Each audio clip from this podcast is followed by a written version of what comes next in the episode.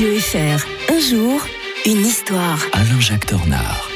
Nous allons terminer euh, la semaine en beauté, comme nous l'avons entamé, avec l'historien de Radio Fribourg. Bonjour Alain-Jacques Tornard. Bonjour Mike. On va évoquer aujourd'hui euh, le 12 mai, une double date problématique pour la Pologne en 1926. Tout d'abord, Pilsudski euh, prenait le pouvoir à Varsovie. Et puis à sa mort, le 12 mai 1935, c'est la, Pologne qui se retrouve sur la mauvaise pente, Alain-Jacques. Oui, tout à fait. Euh, Donc en en 26, euh, ce maréchal, c'est le maréchal Pilsudski, hein, c'est un héros de la guerre, euh, la guerre mondiale. Bon, il servait avec les Autrichiens puisque c'est l'Autriche possédait une partie de de la Pologne naturellement, mais c'est surtout celui qui avait permis de vaincre les soviétiques euh, qui, allaient- qui avaient failli prendre Varsovie. Et c'est ce qu'on a appelé d'ailleurs en 1920 le miracle de la Vistule, parce que contre contre toute attente, les Polonais renversent la situation, euh, repoussent les, Pol- les, les- les Russes, les Soviétiques, et conquièrent d'immenses territoires à l'Est, d'ailleurs, que, dont ils ne sauront pas trop que faire. C'était un problème, c'est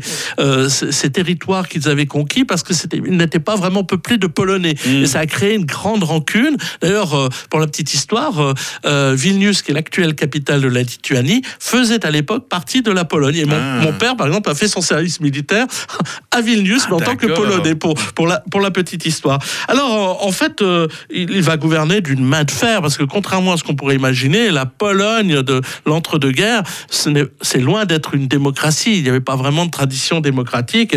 Et donc, on va, euh, il, va, il va gouverner ça de manière assez dure. Il y aura euh, un- des ministres qui vont se montrer farouchement, lui-même pas forcément, mais ces, ministres antisémites. Hein, Euh, L'antisémitisme polonais était extrêmement rude euh, et euh, pas de place pour les juifs en Pologne, disait-on à, à l'époque.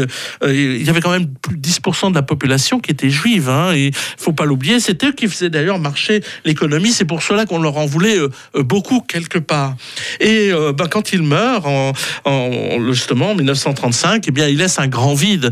Et aussi un grand vide comblé sur le plan de la diplomatie de manière un peu, euh, j'allais dire, chaotique, parce qu'ils essayent de se rapprocher des, des Allemands. Vous voyez, l'Allemagne devenue nazie. Ils essayent de traiter avec les Soviétiques. Bon, vous allez me dire, ils n'avaient pas forcément beaucoup de choix euh, euh, en la matière, parce que les, les alliés, les futurs alliés étaient assez loin, hein, les Français, les Britanniques.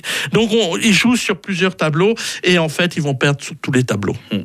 On va se retrouver la semaine prochaine et avec euh, l'historien de Radio Fribourg. On évoquera l'incendie d'un paquebot dans lequel a péri un journaliste célèbre. Nous serons en 1932 et histoire un peu plus récente, l'arrestation d'un certain Dominique Strauss-Kahn et ses euh, conséquences politiques. D'ici là, un excellent week-end Alain Jacques Tornard. Bonne fin de semaine à toutes et à tous. 7h25 sur